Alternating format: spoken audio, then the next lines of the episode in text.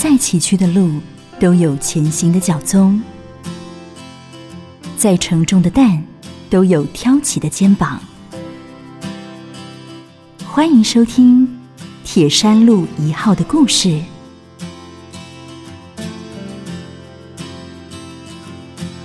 好家庭联播网，中部地区 FM 九七点七，古典音乐台；北部地区 FM 九一点三，台北都会音乐台。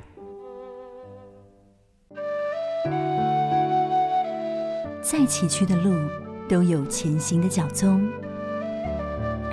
再沉重的担，都有挑起的肩膀。欢迎收听《铁山路一号》的故事。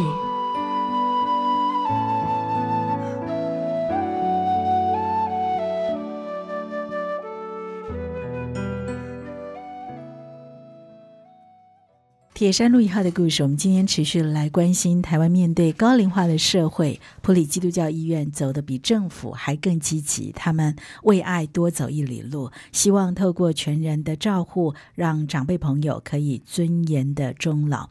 在上一集的节目当中，我们提到了他们在呃普里的泰安里设置了巷弄长照站，特别还把日本的一套教学跟音乐结合有关哦，加贺的这种教学方式是呢纳入其中，效益很好。那今天呢要跟听众朋友来谈的是，很多人觉得呃很重要，可是对他又有一点陌生，都听过叫失智啊，但是要如何的来应对，包括了家属。包括了对于这个疾病的认识。那我们今天要来谈的是普基的大智学堂。很荣幸为大家访问到的依旧是啊，我很钦佩的督导，就是陈美智，美智督导，美智督导好，主持人好，听众朋友大家好，谢谢你哎，真的为爱多走一里路，投入到第一线。是，那这是我很荣幸做的工作，谢谢，很开心做。另外是在第一线服务啊，也是在长照乐智服务据点的刘新慧个案管理师，新慧好，主持人好，各位听众大家好，新慧待会儿要跟大家举一些例子啊，那当然也会谈一谈家属应该要如何的来面对这样一个失智的疾病。我们先来谈哦，失智。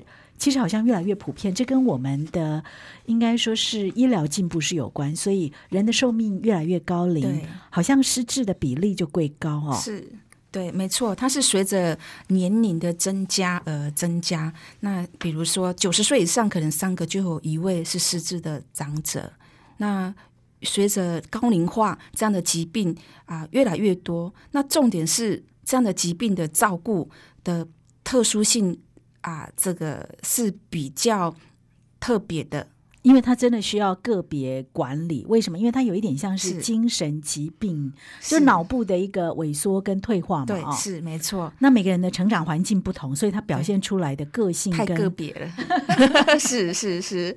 好，我们今天就要来谈这个问题啊。不过在这个呃大智学堂之前，其实你们就有。乐智的课程对不对？对，没错。来，先跟大家谈一下以往的乐智跟现在的大智学堂。好，那其实我们的乐智的服务据点啊，大概是从一百零三年就开始承办，也在泰安里这个地方，一个礼拜会有两天的服务时段。那我们就规划一系列的课程。那进来的这个学员呢，他必须是疑似的个案啊，或者是确诊的。那原则上是比较轻症的为主，嗯哼，好，那希望透过在啊早期的轻症阶段就导入一些健康促进，延缓他疾病的进展，甚至于我们还有长辈进步喽，所以我们觉得说啊，透过这样的一个健康促进，让帮助我们的这个失智的长辈可以啊很这个健康的这个活药。另外就是让家属也有一个喘息的时间，我想这是很重要的。对，所以以前的乐智他是需要已经确诊，对不对？哎，就是仪式之后呢，也要在一段时间要确诊。对，那大智学堂是更积极的喽。我们大智学堂是我们自己这个招募的学员，我们用这个简易的认知评量。好，在异常的范围内，我们就可以进到我们的这个大智学堂，接受这样的一个啊、服务。那不管是乐智还是大智学堂，我想你们都是希望可以让失智他自理的能力还能够拥有，对不对？也就是说，他呃不要那么快的退化吧？对，我想这是很重要的哈。我想啊、有一个观念呐、哈，就是这种失智的疾病哈，就是退步是正常的。好，如果延缓呐，哈，就是相当好的。嗯，那如果可以进步，那就是神机了。他说，我们都在创造神机，我们期待我们能够给长辈有跟家属一个啊这个积极的方式来健康促进来生活。这样，嗯，所以，我们接下来要请新会跟大家稍微聊一下哦，在您呃从事失智长辈的照顾也已经有三年的时间了，在乐智的时候，你看到了长辈来到这里有些什么样的改变？其实我们乐智学堂它的目的就是长辈来这里，第一就是要开心，然后第二还就是要有他们自己的尊严。好，那你看从以前以前我刚开始看那个长辈，他可能就是不是太不是很开心，但渐渐的，因为我们有安排很多课程，然后有团体互动，有团体刺激，哎，我发现长辈开始改变。像我我我之前我有一个很有一个分享一个案例，我觉得我自己都很感动。其实长辈，我们一个长辈，哈，他是老，他以前的是老师，他是老师。那老师退休之后，哎，他就有罹患失智症。那老师他最厉害就是什么？老师最厉害就是写字最漂亮。对，对，所以他这个长辈比较特别，他是里里面里面一个，他第一他是老师，第二他会写字，因为我们大多数的长辈不会写字，那他会写字，写得特别漂亮。我把他称这个故事为七个字的故事，我就跟老师说，哎，说老师，哎，可不可以麻烦你啊，帮我们学堂写七个字？他说你想写什么字？我说你帮我写泰安里乐字学堂，就这么七个字，但要写毛笔字哦。说请帮你帮我写毛笔字。然后他说：“那你要想要是写小小的吗？”他说：“我要写有点大哦，因为我要挂在是墙壁上，对，对，让人家一看就是哦，原来这里是乐智学堂。然后他说：“但是我中风后手会抖啊。我说：“老师没有关系，就是我们要鼓励他。对，我说你是我们学堂里面唯一一个写字最漂亮的。我说你回家慢慢练，我们就从小字啊慢慢慢练练练练到大，因为我不敢，我还以后才会要。嗯他说好啦，我回家试试看。那经过一个礼拜之后，我也不问。好，两个礼拜之后，哎，我也不问。到第三个礼拜，我说，哎，老师你练得如何啊？然后他就脸愁啊，嘿，脸愁。我说 哇，糟糕！我心想说，走，我说我会给老师难题呀、嘿然后老师说，我说我老师就说，嗯、我还没有练好啊。他说一定要写吗？嗯，我说没有关系，老师还慢慢练，才三周也不急不急，我还是不急。好，他说好好，我回家再再试试再试试。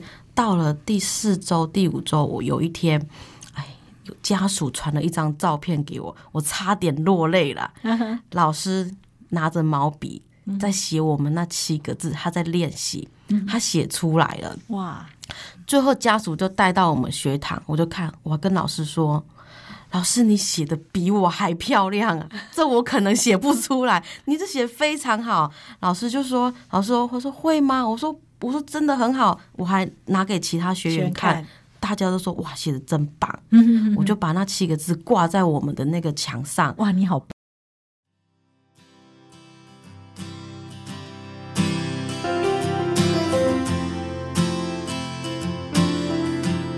现在收听的是铁山路一号的故事。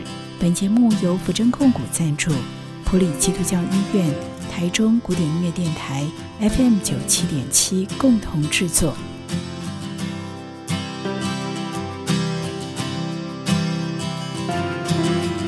我觉得那七个字是我们的骄傲，这这七个字就挂在我们墙上。也变成是我们呃这个乐智学员当中的一个精神指标了。对那个过程本身其实就蛮感人的，对对对对呀、所以应该这个老师也受到很大的鼓舞吧，信心恢复了不少。对他后来家属竟然跟我说，他说嗯，他说老老师竟然之后说他还想要写毛笔，哇！我听了都非常感动。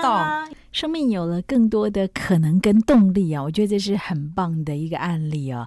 呃，也可以看得出来呢，普吉每一个人在照顾不同的长辈朋友时候，总是呢激发他们的生命热情，希望呢让他们虽然年事已长，也许行动稍微有些不方便，可是还是可以尊严终老。休息一下，我们来聆听由吉他演奏家约翰威廉士他所带来巴哈的第三号无伴。奏大提琴组曲之后，再继续今天的分享。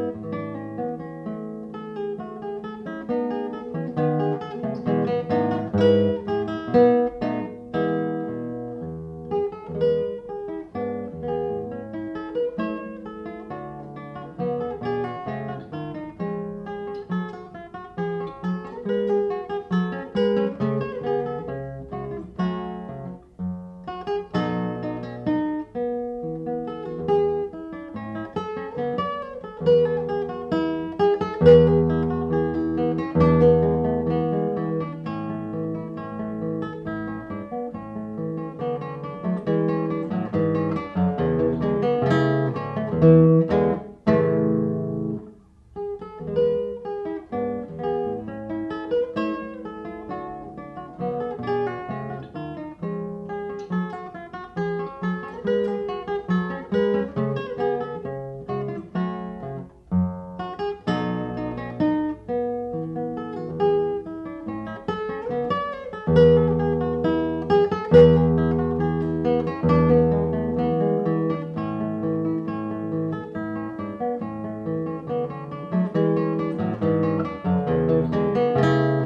今今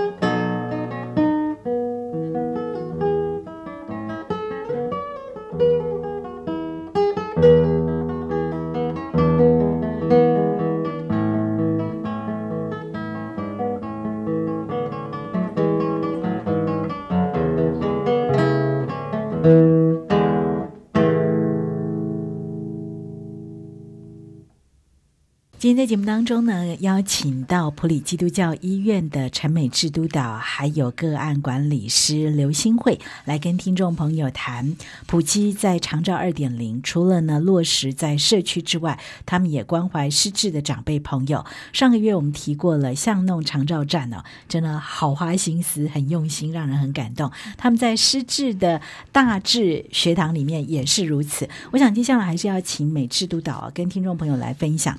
失智长辈，我们如何让他生命找回尊严呢？可能很重要的就是，不仅是我们这些个案管理师给予肯定，家属在跟这些失智长辈互动的时候，可能有一些小技巧吧。嗯哼，我想很多时候啊，大家形容说：“哎呀，我家里的这个长辈老黄灯呐，哈，就是用一些比较。”负面负面的评价评价哈，来去评论。那我想是因为对这个疾病的不认识。有时候我们的长辈呢，他实际上是被困住了，他里面的纠葛是啊，这个他想的跟他说出来的有时候不一致，哈，或者他说的跟他想的不一样。那他其实是很多啊，这个。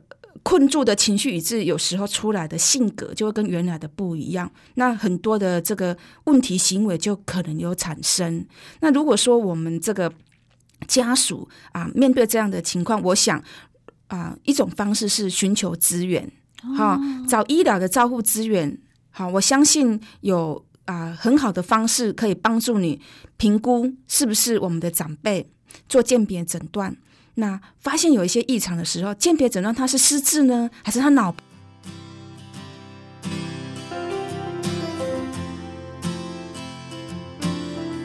再次感谢你的收听，不管你是用什么方式收听，都欢迎你搜寻古典音乐台私讯或留言，您听完的心得给我们，或者你也可以加入我们的 LINE 生活圈，ID 是 it。FM 九七七，FM 是小写的 FM，让我们团队知道你的想法。